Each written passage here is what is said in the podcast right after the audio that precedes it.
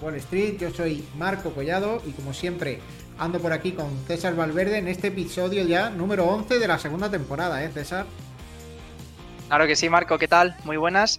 Y, bueno, eh, es normal que nos, que nos gusta aparecer por aquí, es normal que se nos vea la cara y sobre todo teniendo en cuenta lo bien que vale SP500, ¿eh? porque si yo qué sé, si eh, fuese la bolsa, ¿no? Como, como hace un par de años, ¿no? Que muchas veces casi costaba dar la cara por aquí y decir, madre mía, ¿de qué vamos a hablar? Pero no, en este, en este caso, quinta semana consecutiva en, en verde, justo además poquito antes de, arrancar, no sé si has visto una noticia que se ha revisado a, la baja el IPC del mes de enero, por lo cual, pues una noticia todavía más positiva. Y, bueno, eh, lo dicho, cinco semanas al alza, y, parece que esto, pues por muy rara que esté la situación en el mundo, no sé si ayer viste, por ejemplo, la, entrevista de, Putin, que, más que entrevista fue un monólogo, ¿eh? he venido aquí a contar mi libro. He visto un trocito muy pequeño, he visto un trocito muy pequeño, la verdad es que no la he visto. Si quieres contarme tú algo resaltable de, la eh, eh, entrevista he visto pues lo típico, los pequeños shorts ¿no? que, publican. Sí que me acordé de ti con un, con un tema que aquí lo hemos comentado mil veces, que le preguntaba el, entrevistador que quién voló el, el Nord Stream, ¿te acuerdas? Ah, que, aquí lo hemos comentado mil veces. Tema interesante. Sí, sí, y le decía a Putin, yo creo que tú. Y le dice el otro, no, no, yo tengo coartada. Le dice, no, si no digo tú por ti, digo por tus amigos de la CIA que seguro que ellos no tienen coartada. Y digo, mírale, cómo, que ya lo hemos contado muchas veces, que realmente sería boicotear una tubería que ellos tenían, o sea, ellos le daban al botón de encendido y de apagado cuando querían. O sea, aquí eh, no somos ni mucho menos fan de Putin, pero yo creo que, que, pese a lo que pueda pensar la, gran mayoría, yo creo que en este caso Putin sí que tiene razón. Pero bueno, eh, teorías conspiratorias, Marco, ya sabes, el, gorro de papel albal en la cabeza y, y, bueno, pues una de tantas, ¿no? De las que soltamos por aquí. Sí. Bueno, hoy, hoy vamos a hablar unas cosillas, ¿no? Tenemos como siempre resultados, bueno, como siempre no, como en época de resultados, vamos a hablar de varias empresas, vamos a hablar también de una que yo creo que está la gente muy pendiente de ella, que te he comentado antes y que he visto al, abrir el mercado que se estaba pegando una buena hostia, que es Take Two, la propietaria de Rockstar y del GTA 6 y de otras franquicias como NBA 2K. Vamos a comentar también otras empresas como Palantir, Uber, ARM Holdings y Apple, que nos la dejamos de la, de la, semana pasada. Vamos a hablar de algunos datos curiosos de economía y de la Super Bowls. Y, bueno, vamos a hablar también un poquito de, de las cripto, que hoy el Bitcoin se ha pegado un estilo bueno hacia arriba y viene fuerte. Pues, pues sí que hay temas, Marco, y, bueno, yo creo que vamos a aprovechar justo eh, hoy es viernes, ¿no? El domingo pues hay Super Bowl y es, siempre, ya, son varios años los que llevamos haciendo esto, Marco, y además siempre lo comentamos, eh, me parece muy gracioso la gente que de repente se vuelve fan acérrimo total, que, vamos, le apasiona este deporte desde chiquitito. Entiende, entiende de, de NFL lo más grande y bueno, ya eh, yo creo que mañana tendremos vídeo del Chocas comentando las mejores jugadas y analizando el posicionamiento en el campo y demás, ¿no? Junto con Grisman en la banda. Estoy convencido que los dos van a estar ahí, pues bueno, ya sabes, dando, dando esas pinceladas de, ¿no? esos comentarios deportivos. Y, bueno, para los que yo la verdad que no me sé todavía ni las normas, y eso que tengo varios amigos, tengo amigos que lo practican y amigos que yo, les yo no sé si el, fútbol americano es el que hay que pasar para adelante o hay que pasar para atrás. Creo que es para atrás, no, no, no estoy seguro creo que eh, estás peor que yo en ese aspecto, ¿eh? ¿eh? se puede pasar adelante. Sí, hombre, tú piensas cuando, pues eso, el típico, yo me, me ah, la, la, la, típica jugada de un pase así largo de muchas yardas y hasta aquí todo lo que, lo que es el rugby el que no se puede para este. adelante. Ahí está, exacto. Pero bueno, eh, sí que creo que hay datos que son interesantes, que vamos a comentar muy rápido porque tenemos mucho de lo que hablar. Y pues bueno, uno de los datos así que más me ha podido llamar la atención que leí esta mañana, ¿sabes cuál es el precio medio de, de una entrada? Para la final? Pues me puedo imaginar que una auténtica barbaridad. Pues 9.815 dólares, que es un 70% más eh, del precio medio del año pasado y un 40% por encima del récord anterior que se estableció en el 2021. Eso de primeras. Está pegando fuerte la inflación ¿eh? en, la, en la Super Bowl.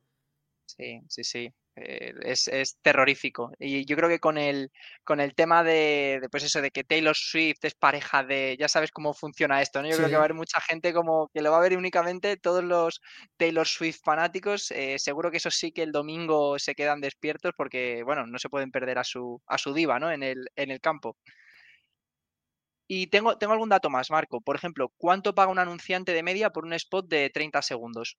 Pues eh, ahí sí que esto está desproporcionado, ¿no? El año pasado, de hecho, comentábamos eh, por el tema de que MrBeast eh, le había propuesto a los anunciantes de la Super Bowl que en vez de anunciarse en la Super Bowl que les iba a costar X millones en su canal, por muchísimo menos se podrían promocionar e incluso llegar a muchísima más gente de la que llegarían en la Super Bowl. Pero bueno, dime en cuánto están esos anuncios de la Super Bowl. Pues diré que quizá Mr. Jagger tenga algo de razón. Eh, bueno, Mr. Jagger no. En este caso, Mr. Beast. No sé si he dicho ya ah, antes Mr. Jagger. Mr. Jagger siempre tiene razón. E, eso hay que dejarlo ahí. Pero, pero Mr. Beast era en este caso. No, no, estaba yo también pensando en Mr. Beast porque Mr. Jagger, pues no sé qué llegada puede tener en el mercado americano. Mr. Beast, evidentemente, evidentemente sí. Y lo que quería comentar es que son 7 millones, lo que te cuestan 30, 30 segundos. Pero vamos, tiene mucho sentido lo que comentas porque eh, se estima que la final la van a ver unas, unos 100 millones de personas. Yo creo que Mr. Beast, eh, si te metes Mr. Beast, seguidores TikTok, vamos a rápidamente. Sí, bueno, TikTok, eh, YouTube, yo creo que. Por, decir alguno, ¿no? Muchísimo más. 100 millones no es nada. Mira, 93 millones tiene MrBeast en, en TikTok. O sea que, bueno, ahí, ahí está la cosa. Claro, pero si te ves eh, más que en seguidores, te tienes que ir también a ver la gente que ve sus vídeos, ¿no? Y si tú pones un directamente retransmites la Super Bowl a través del, canal de MrBeast, ya haces como el combo perfecto, ¿no? Imagínate un directo ahí en YouTube. Em, me parece increíble. Pero, pero bueno, eh, cantidad absurda, ¿no? La de dinero que, que, se mueve. No sé cuántos anuncios pondrán en la Super Bowl, pero bueno, a 7 millones pues ya empieza a salir rentable. Entre eso y las entradas Total, sí, sí. Da, para pagarle a Taylor Swift, ¿no? Eh, que hace poco, ¿no? Cuando sacó la gira, decían que el impacto que iba a tener en el PIB de Estados Unidos, ya no me acuerdo el impacto que iba a tener. Y el otro día leía también un artículo que ya había salido varias veces de. creo que era un estudiante universitario, no sé si era estudiante o profesor ya, eh, creo que era un chico bastante joven que se había dedicado a analizar los recorridos de los vuelos de los famosos, ¿no? Y, ver quién había contaminado más. Y como siempre, lleva varios años llevándose la palma eh, Taylor Swift con la persona que más contamina del planeta. Eran una auténtica barbaridad las toneladas de CO2 y, eran también ridículos los trayectos que hacía. Hacía muchos trayectos de 20-25 minutos en, en avión que bueno, en coche a lo mejor son dos horas, pero ella los hacía en avión y en el top 5 o top 3 estaba también Leonardo DiCaprio, ¿no? Estaba, eh, que es muy defensor de, de, esto de la energía verde, y demás. Y, y míralo, pues siendo de las personas que más contamina del mundo. Bueno. Sí, de hecho, hay, hay, una, hay una imagen muy buena de no recuerdo si el, el, e, era de Leonardo DiCaprio en un barco y no recuerdo si era si es el yate de Jeff Bezos que es el yate más grande del mundo uno que no sé si te acordarás que tuvieron incluso que cambiar eh, o sea, creo que se hizo en el puerto, no sé si de Ámsterdam, de, Rotterdam, no recuerdo exactamente, creo que sería de Rotterdam, no de Ámsterdam, pero que tuvieron incluso como que cambiar piezas dentro del propio astillero, digamos, para que pudiese salir el barco de lo grande que era. Y, hay una imagen que se ve que está DiCaprio que le cedió el barco, o bien este que te digo, o si no, el eh, Mohammed bin Salman, el, el, jecazo ¿no? de, Arabia Saudí. Pero luego, ya sabes, tienes que tener cuidado con dónde reciclas la tapa del yogur. Exacto, exacto. El compostaje al marrón, el, Eso es. plástico al amarillo, que me parece muy bien ¿eh? que hagamos todo esto de reciclar, pero que no me vengan con la hipocresía, ¿no? De decirme lo que tengo que hacer, gente que, son el verdadero problema, ¿no? Porque ni un millón de personas contamina lo que contamina Taylor Swift. Eso es, eso es, total. Y, ya saltamos al siguiente tema, comentarte que además la persona que, dices, el universitario que traquea, digamos, esos vuelos y lo que contaminan, eh, le ha caído una demanda por parte de Taylor Swift. Ah, bueno, sí, sí, sí, es verdad, por eso lo vi, por eso lo vi, porque la había demandado. En fin, bueno, ya, ya has visto, ¿no? Cómo, cómo funciona esto. En vez de a lo mejor ella cortar un poco el grifo, no, mejor de mando, le quito de medio, le saco toda la pasta que pueda y, lo puedo seguir haciendo sin que nadie se entere. Una, una grande Taylor Swift, claro que sí. no perdona un céntimo. En fin, no perdona un céntimo, es como Hacienda. Pero bueno, ese es otro tema. Eh, Marco, vamos a hablar ya sí que sí de, pues de bolsa y de resultados empresariales, por comentar un poco qué han hecho los principales índices. El SP500 esta semana se aprecia en 1,13, el Nasdaq un 1,61, el Dow Jones un 0,27 y si miramos el último mes, pues los números la verdad que es lo que tiene cinco semanas consecutivas al alza, ¿no? SP500 5,40, Nasdaq 7,43 y eh, en el último mes Dow Jones un 3%. Y bueno, si nos vamos a sectores también rápidamente, pues bueno, eh, sobre todo el que está brillando últimamente es la tecnología. Eh, todo el tema de data servers, data centers, inteligencia artificial, pues están tirando de la economía americana. Y si, por ejemplo, vemos el rendimiento en el último mes del sector tecnológico y de servicios de la comunicación, vemos un más 10,77 para el primero y un más 6,28 para el segundo. O sea que creo que queda claro, ¿no? Por qué estamos viendo estas semanas tan de color verde y empresas están tirando. Y vemos esta dinámica también, César, en el tema de que eh, Nvidia poco a poco se está ya muy cerca de Amazon en capitalización bursátil. Entonces, este año muy posiblemente veamos a Nvidia superar en capitalización a Amazon, que me parece, me parece una auténtica barbaridad. Sí, y, eso que Amazon también, acuérdate, la semana pasada veíamos resultados muy, muy buenos, eh, que con el tema de, del cloud pues sigue siendo, pues bueno, el rival a batir junto con Microsoft, pero lo que tú dices, Nvidia eh, el año pasado creo que fue la acción que más subió del SP500 o una, un top 5 y este año pues, pues fíjate, esta semana se aprecia un, un 8,38 que lo tengo aquí en pantalla, o sea que que no, no, está nada mal, no está nada mal para, para el gigante ¿no? de, los, de los semiconductores y, y, demás, que tiene muchas ramas de negocio, ya lo hemos comentado aquí muchas veces. Pues sí, y de ahí si quieres, pues empezamos a comentar algunas de las empresas que han presentado, ¿no?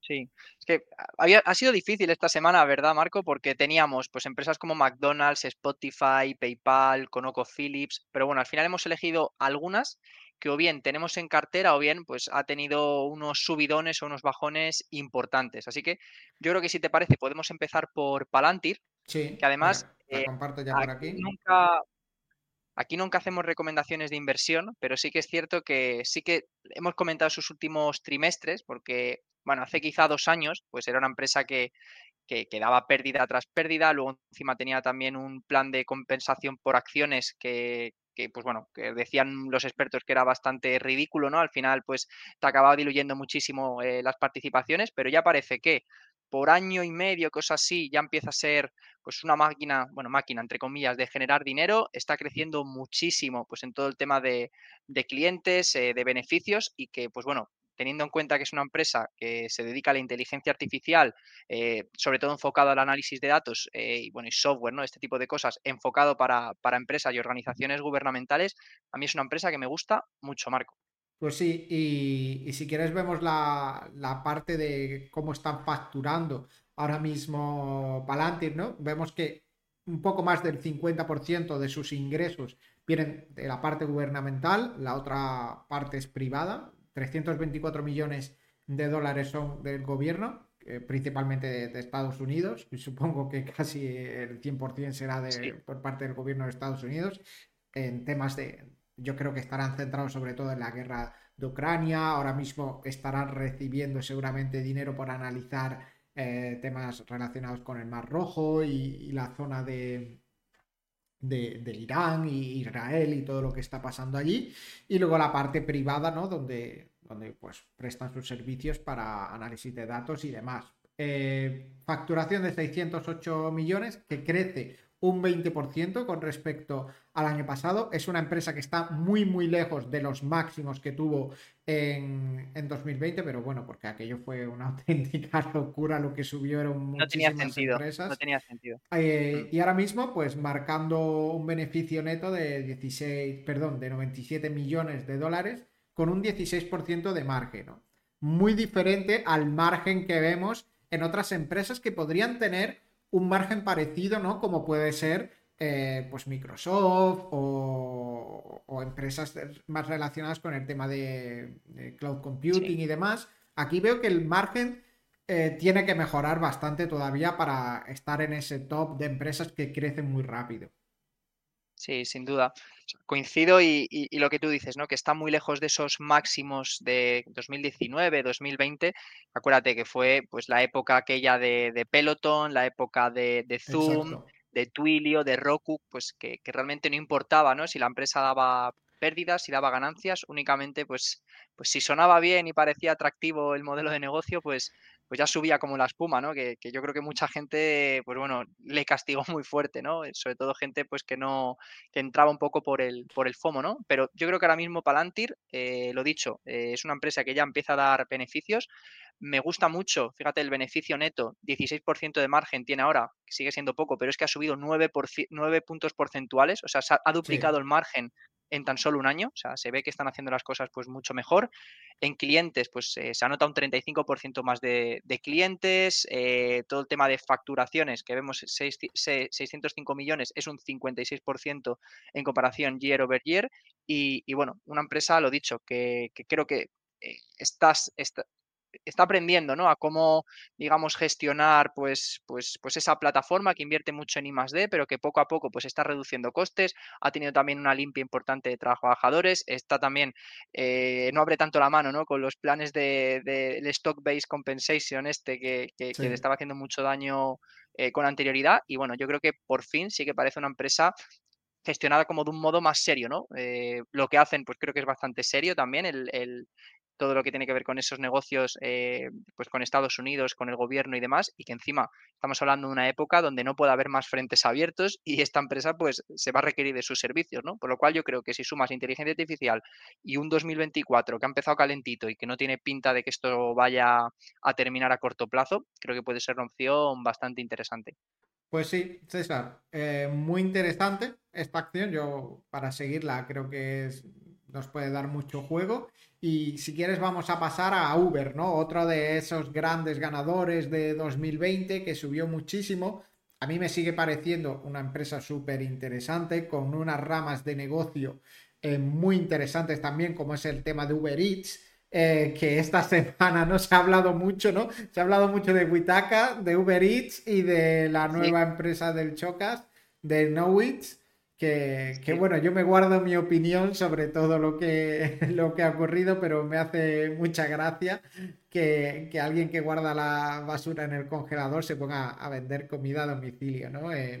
en, esos casos, ¿no? La gente suele huir de ese tipo de vendedores y, si haces eso con la, con, tu en tu propia casa donde nadie te ve y lo cuentas tan normal, eh, obviamente no lo vas a hacer en tu empresa, pero si eres el máximo accionista de la empresa, pues eres quien gestiona eh, los procesos y demás y, das el visto bueno a que las cosas se hagan bien, ¿no? Pero bueno, eh, dejando de hablar de eso, pues resultados de, Uber Eats, perdón, de Uber, mejora un 15% la facturación que bueno, también con la inflación y demás, pues el ajuste de precio, pues la gente es menos reacia a que le suban los precios, puede que hayan subido, han subido los precios. El, margen que tiene en esta rama es de un 26%, que no me parece nada mal. Un 26% de margen en un negocio que es al final llevar clientes, que tienes gastos de coches, eh, y demás. Bueno, Uber como tal, no sé cómo funciona dentro de Estados Unidos. No sé si ellos mismos compran los coches o simplemente aportan el software para, utilizarlo. No sé cómo sería porque, por ejemplo, Cabify lo que hace directamente es, eh, es prestar el servicio de aplicación, no presta los coches son de, otras personas, son de otras empresas. Entonces Uber ahí no sé cómo, no sé cómo funciona. Eh, luego, el beneficio neto, pues comparado con, la facturación, lo veo bien, ¿no? 1.700 millones de, beneficio con respecto a 9.900 millones de, facturación. Y hay que, hay que ver, ¿no? Cómo, cómo, crecen las otras ramas, porque Uber Eats viene creciendo fuerte, pero es que la parte de movilidad ha crecido más fuerte que Uber Eats. A mí eso me parece increíble, ¿no? Yo creo que también quizá pues está entrando a lo mejor en, más países todo el tema de, la movilidad. Mm, y, para mí el, dato clave aquí, Marco, eh, desde mi punto de vista, eh, Uber pues es un caso, no es similar a, bueno, es un negocio, igual que Palantir es un negocio que nadie conoce, Uber es un negocio que todos conocemos porque nos toca, nos toca a diario, ¿no? Pero eh, en ambos casos son empresas que daban pérdidas hasta hace nada. O sea, Uber creo que también ha empezado a ser rentable, pues creo que hace un año como, como muchísimo, ¿no? Y, y fíjate, lo que comentaba, beneficio neto 1.700 millones, eh, pero es que se aumenta, el, margen también en 10 puntos porcentuales. O sea, estamos pasando de un 7 a un 17. O sea, están duplicando los márgenes. Por lo cual, pues eso, están. Yo creo que ha sido un poco después de la época de, pandemia, ¿no? Donde todas las empresas contrataban gente a, mansalva, no miraban prácticamente costes, ¿no? Sobre todo las empresas que, por ejemplo, Uber Eats, pues ya no recuerdan, pero en época de pandemia, bueno, sí, sí recuerdo, en época de pandemia, eh, pues tú no podías bajar hablo ya de cuando teníamos esa desescalada un poco más suave, ¿no? Vamos, yo me hinché a pedir eh, por Uber y me imagino que como yo, muchísimas otras, otras personas, ¿no?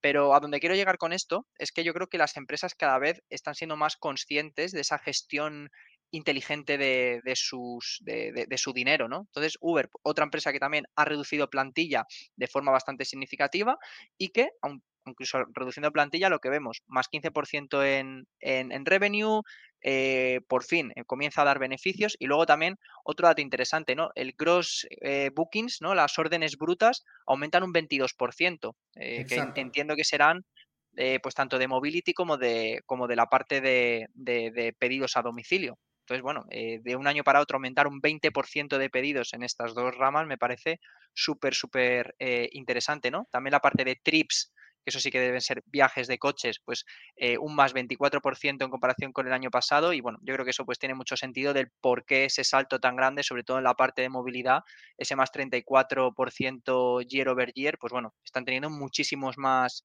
más viajes, entiendo que porque están entrando en más países y quizá también, pues oye, porque se está haciendo más accesible, yo creo que Uber, de hecho, me sorprendió muchísimo en, en Estados Unidos, Marco, eh, cuando estuve el verano pasado, por ejemplo, en Los Ángeles, eh, recuerdo que hice una ruta a lo mejor de una hora en un coche de Uber eh, por todos Los Ángeles, que hay un tráfico que es absolutamente demencial y a lo mejor el coste me costó, ya te digo, 20 dólares fue lo que me costó el, Uber de, punta a punta, por lo cual, o sea, que son precios asumibles, cada vez la gente, pues yo creo que va a tender a utilizar más esto y teniendo en cuenta todas las restricciones que hay para el transporte privado y demás, pues yo creo que, que bueno, yo personalmente no la tengo en cartera, pero viendo estos resultados y demás, me empieza a parecer interesante para, echarle un vistazo.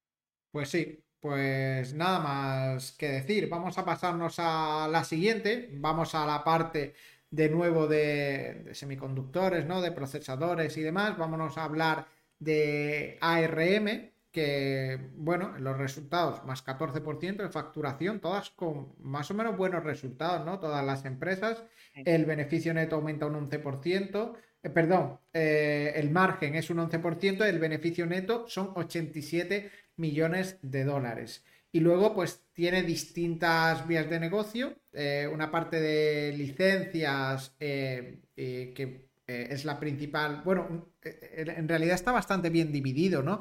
La parte de licencias son 354 millones de dólares y luego la parte de royalties que se llevan son 470 millones.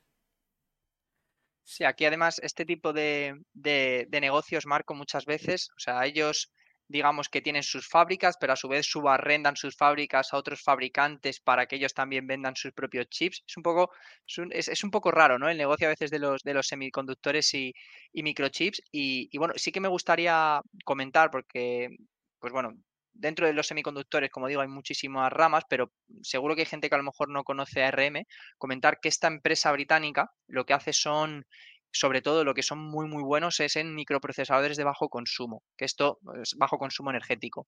¿Para qué sirven estos microprocesadores o dónde se utilizan? Pues desde móviles, pasando por servidores o dispositivos típicos de Internet of Things, el, el IoT.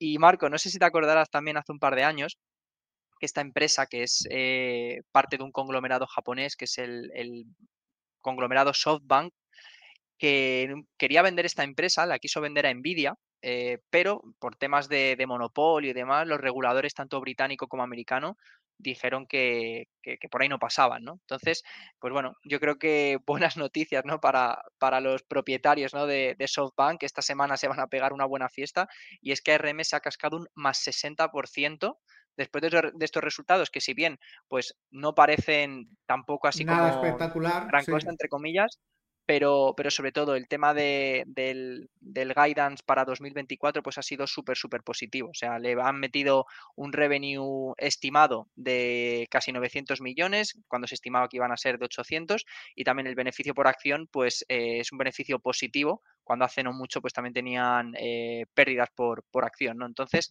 pues bueno, una empresa interesante y más teniendo en cuenta pues todo esto que, que rodea la inteligencia artificial, que o bien eh, desarrollas el software para, pues, eh, ¿no? para facilitar la vida de las personas, pero ese software tiene que vivir en algún sitio y empresas como RM pues, te permiten que ese software pues, se, pueda, se pueda desarrollar. ¿no?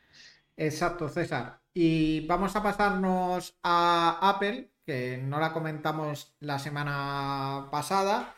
Apple que más allá de los resultados, de lo que está hablando todo el mundo, pues es de estas nuevas gafas de realidad virtual, ¿no? En las que se pueden hacer, ya, ya lo hemos visto, ¿no? En muchos vídeos, auténticas maravillas. Em, pero sí que lo comentábamos antes, ¿no? Que se ven un poco aparatosas, ¿no, César? Sí, es, yo creo que el, el, tiene varios, o sea, tiene muchas cosas positivas. De hecho, lo que, desde mi punto de vista, yo lo que he podido ver, no las hemos podido probar porque solo se venden en Estados Unidos, pero por fin ya empiezo a ver un tipo de gadget que creo que puede tener sentido o que puede que sea interesante de cara a comprarlo. Me explico. Mm, las gafas que se veían hace dos o tres años, pues me recuerdan un poco pues como a las gafas de realidad virtual de la PlayStation, que yo que mira que soy friki, si no me compro ese tipo de gafas, quiere decir que todavía no le veo, digamos, esa utilidad real o que todavía no sé qué, no le puedes sacar un poco de jugo. Pues yo creo que estas gafas ya empiezan a ser como el modelo uno de lo que va a venir más, más adelante. Si bien es cierto que, por lo que leía, ¿no? Las típicas reseñas, hay bastantes puntos flacos, como el peso, como el tema de la batería, los grados de visión, etcétera.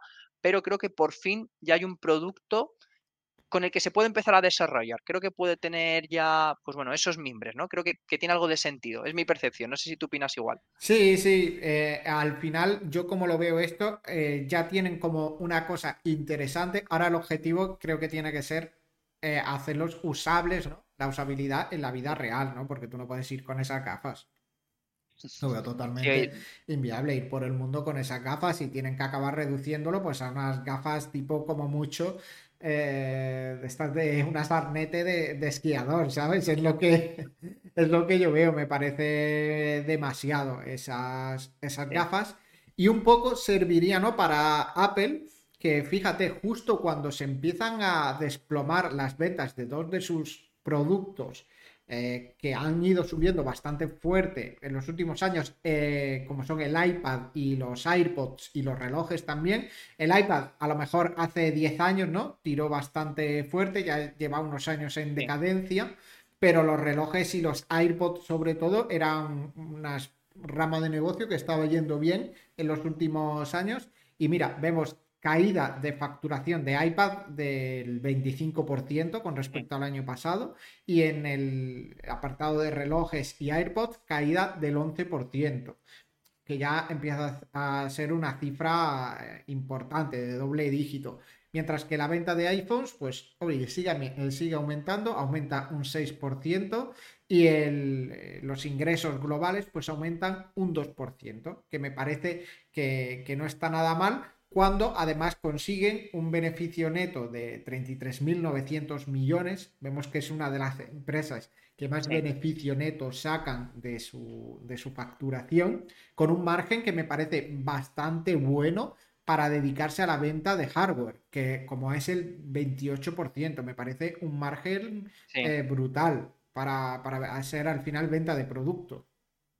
Sí, es, lo que tiene cuando tu fábrica está en, China, los microprocesadores también los coges de Vietnam y, luego los, en, eh, iba a decir embalsamas, ¿no? Eso es cuando te mueres. ¿eh?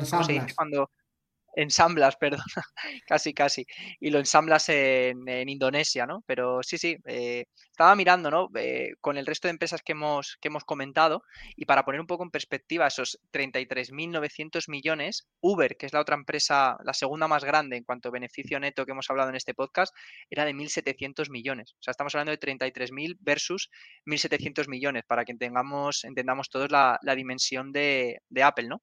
Pero bueno, eh, lo que tú dices, interesante. Eh, me sorprende la caída sobre todo en AirPods, teniendo en cuenta que este año han sacado pues los, no sé si son los AirPods 3 o los 3 Pro, los que tienen cancelación de ruido, o sea que, realmente han sacado un nuevo, un nuevo hardware, eh, digamos, este, este año. Y también me sorprende el tema de los MacBook, que únicamente se aprecia un, o sea, solamente hay un, un, 1% más en comparación con, con el año pasado que bueno, no sé si quizá también tenga que ver, pues que no han sacado, creo que creo, eh, que yo hablo un poco de, cabeza, creo que no han sacado ningún nuevo modelo este año, como por ejemplo sí que han sacado el iPhone 15, que, lo ha hecho lo ha hecho bastante bien, pero bueno. Sí, bueno, el, eh, más reciente, sí, sí sacaron el, eh, los que vienen con el chip M2, que salieron el año ah, pasado, y tienen que estar cerca de lanzar pues los nuevos que irán con el M3, creo ya. Eh, pero, pero bueno, tampoco sé decirte en realidad, creo que da un poquito igual el, que saquen, ¿no? Los avances como estamos acostumbrados en Apple son de bastante poquito, con, de un año con respecto al otro y no hay gran novedad. Sí que con el M1 hubo una novedad, ¿no? Que eran estos ordenadores, estos procesadores que no necesitaban ventiladores y demás. Eh, que eran como los de los móviles, para, pero ya para ordenador, y ahora es un poco en línea de continuidad, sin ningún gran avance y, vendiendo el mismo producto con una pequeña modificación y cambiando un poquito el color, ¿no? Sacando un gris diferente, sacando eh, otros colores, pero, pero sin mucha más novedad. Y bueno, dicho esto... Ah, eh, déjame, contarte, Marco, porque esto sí, que me parece también, y, ya saltamos, es únicamente pues un par de, datos curiosos sobre, sobre Apple. Leía que en los últimos 10 años Apple ha recomprado acciones por un valor de, ojo, no me estoy confundiendo, 619 mil millones de dólares. Este dato superaría eh, la capitalización bursátil de 492 empresas del SP500. O sea, para que te hagas, para que te hagas a la idea. Y, de hecho, en este trimestre han, han aceptado eh, pues 20.100 millones eh, de recompras de acciones. Repito, 20.100 cuando los ingresos netos de Uber eran de esos 1.700 millones. Y también van a dar 3.800 millones en dividendos a sus accionistas. O sea, es que es un mastodonte que, que, que ya no sabes por dónde te puede sorprender. Y oye, eh, las Vision Pro, pues parece que a lo mejor puede ser el siguiente gran gadget, que por cierto, y, ya saltamos si quieres, ya hablamos un poquito de cripto y cerramos, pero eh, comentaban que han vendido eh, un 40% de todo el volumen de gafas que, esperaban para, todo el año, unas 200.000 unidades, por lo cual, pues creo que, bueno, y, también comentar que, se, han visto casos ¿no? de, de reventa personas fuera de Estados Unidos que quieren comprar este gadget que están llegando a pagar entre 5.000 y, y 9.000 dólares, ¿no? Cuando el precio base son pues de 3.500 dólares por, por gafa, ¿no? Así que, oye, quién sabe si, si, esto puede ser, pues no sé, ya, o sea, Apple sigue creciendo y sigue creciendo, no, no sé hasta dónde puede llegar, pero, pero bueno, eh, nuevo gadget y parece que ha habido bastante acepción, ¿no? Por parte del público, iba a decir en general, o por lo menos de los agraciados que han podido comprar estas gafas. Pues sí, mira, bastante, eh, bastante curioso, ¿no? Lo de las gafas. Vamos a ver cómo funcionan en el futuro y, muchas veces lo, que digo, lo que pasa con estas cosas, ¿no? Que Apple, eh, bueno, no ha sido el primero, ¿no? Porque ya había otras gafas de realidad virtual Creo que son las primeras que realmente están emocionando un poco, pero quién sabe si mañana o dentro de dos meses no sale otra empresa con otras gafas que eh, reducen a, una, a la mitad el tamaño de las de Apple y hacen algo muy, muy parecido. Ahí estaríamos eh, viendo ya un, un mercado nuevo y una competencia fuerte en un nuevo sector. Sí, sí. Por ejemplo, puede ser Meta con sus Oculus Rift pues mejoradas volumen 4, ¿no? ¿Quién sabe? Eh, Exacto. ¿Quién sabe? Pero bueno, y Marcos, si te parece, pasamos a hablar de, cripto. Comentabas tú esta hace un rato, ¿no? Que sobre todo Bitcoin, ¿no? Se estaba apreciando mucho esta semana. Bueno, antes de eso quería hablar de Text2, que la hemos comentado antes, que presentó ayer resultados, hoy viene con una caída bastante fuerte, no, no gustaron demasiado los resultados, por darte algún dato, está presentando pérdidas, eh, ha mejorado esas pérdidas que en el trimestre anterior fueron de 153 millones y ahora han sido de 91,6 eh, millones de dólares.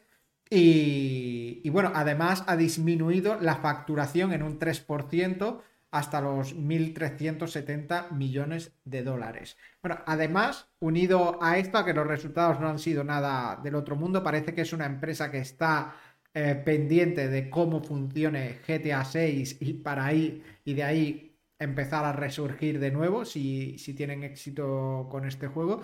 Pero eh, ha salido el tema de la, de la posible demanda de una persona porque me gustaría hablar este tema contigo de cómo lo ves tú, ¿no? De, que al final lo que mm. dicen es que eh, si tú compras un activo, si tú compras monedas dentro de un videojuego, se supone que esas monedas te pertenecen, ¿no? Pero si cierran los servidores del videojuego, pues acabas perdiendo todas esas monedas y todos esos juegos y pasan videojuegos, ¿no? Como por ejemplo en el NBA 2K, que tú puedes sacarte eh, las monedas para el de este año, del 2024, pero luego, eh, si sacan el 2025 y, dejan apagados los servidores del 23, ya no te sirven esas monedas. O, por ejemplo, en un GTA 5, todo lo que has comprado, todo lo que has tenido, cuando salga el 6, si cierran los servidores, pues perderás todo lo que tengas, ¿no? ¿Cómo ves tú este dilema de activos digitales que era algo que, se puso muy en debate cuando empezaron a salir todos estos juegos NFT en los que tú realmente eras el propietario de, pues, de los personajes, de las armas, de todo, y podías venderlas a tu libre disposición. Y también ha habido mucha,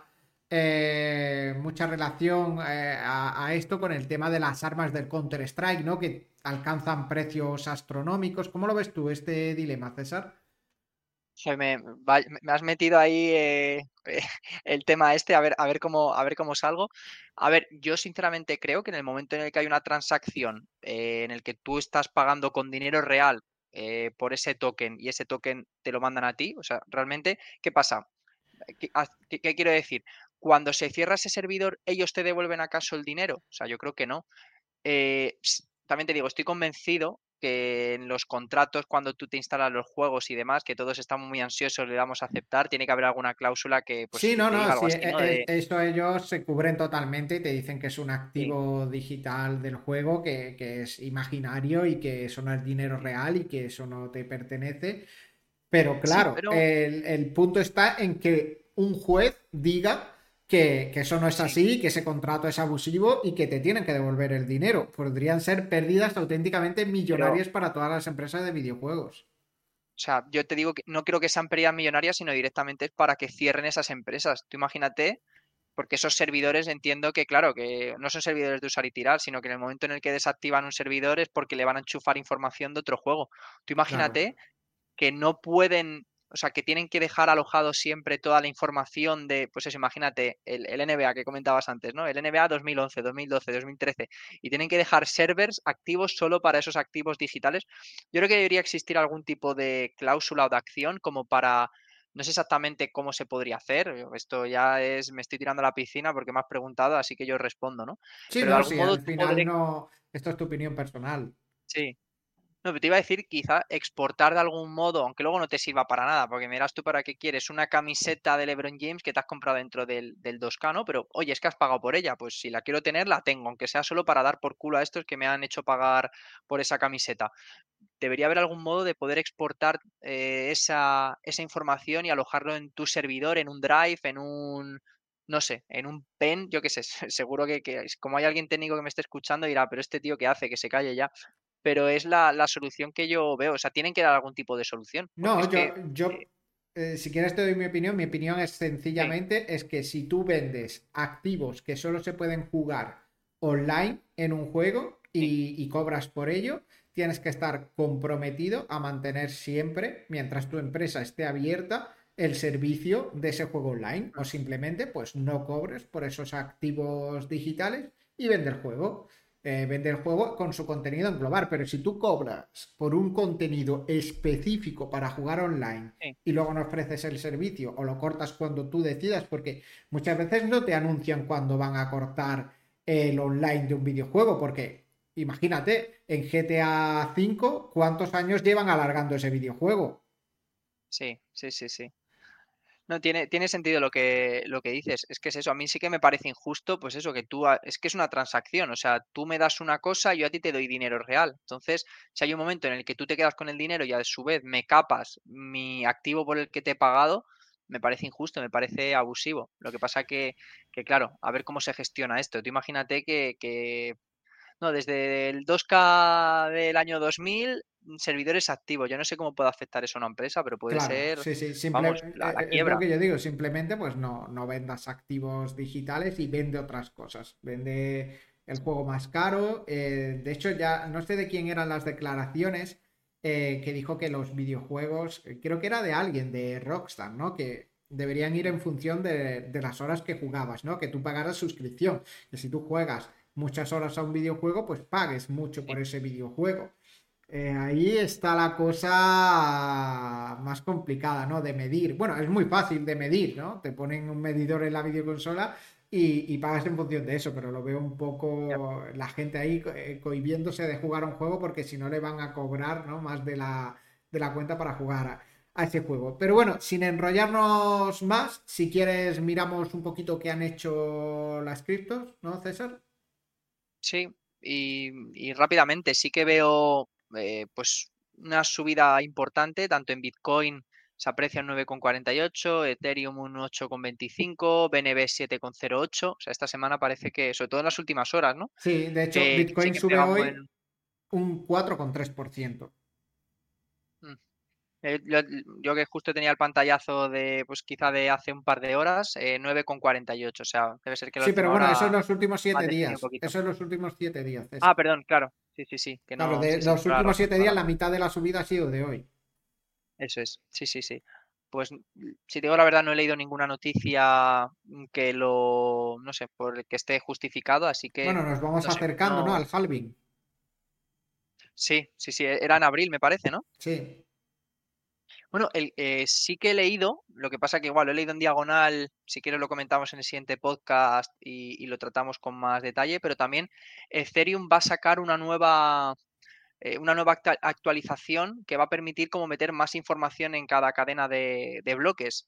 Eh, no recuerdo exactamente, creo que era en marzo, este sí que venía un pelín antes, salía ahí el Vitali Buterin, Buterkin, perdón, comentando la, la jugada y, no sé si puede que tenga algo que ver, eh, pero bueno, todo lo que son este tipo de actualizaciones, pues ya sabes que se recibe, ¿no? Como con muchas ganas y mucha gente, ¿no? Que cómo me lo voy a perder, eh, invertir en Bitcoin. También hay mucho hater, ¿eh? También hay mucho hater porque dice lo bueno de las criptomonedas es que sean inmutables, ¿no? Que no haya alguien detrás que decida cambiar el, el código, ¿no? De esa criptomoneda. Pero bueno.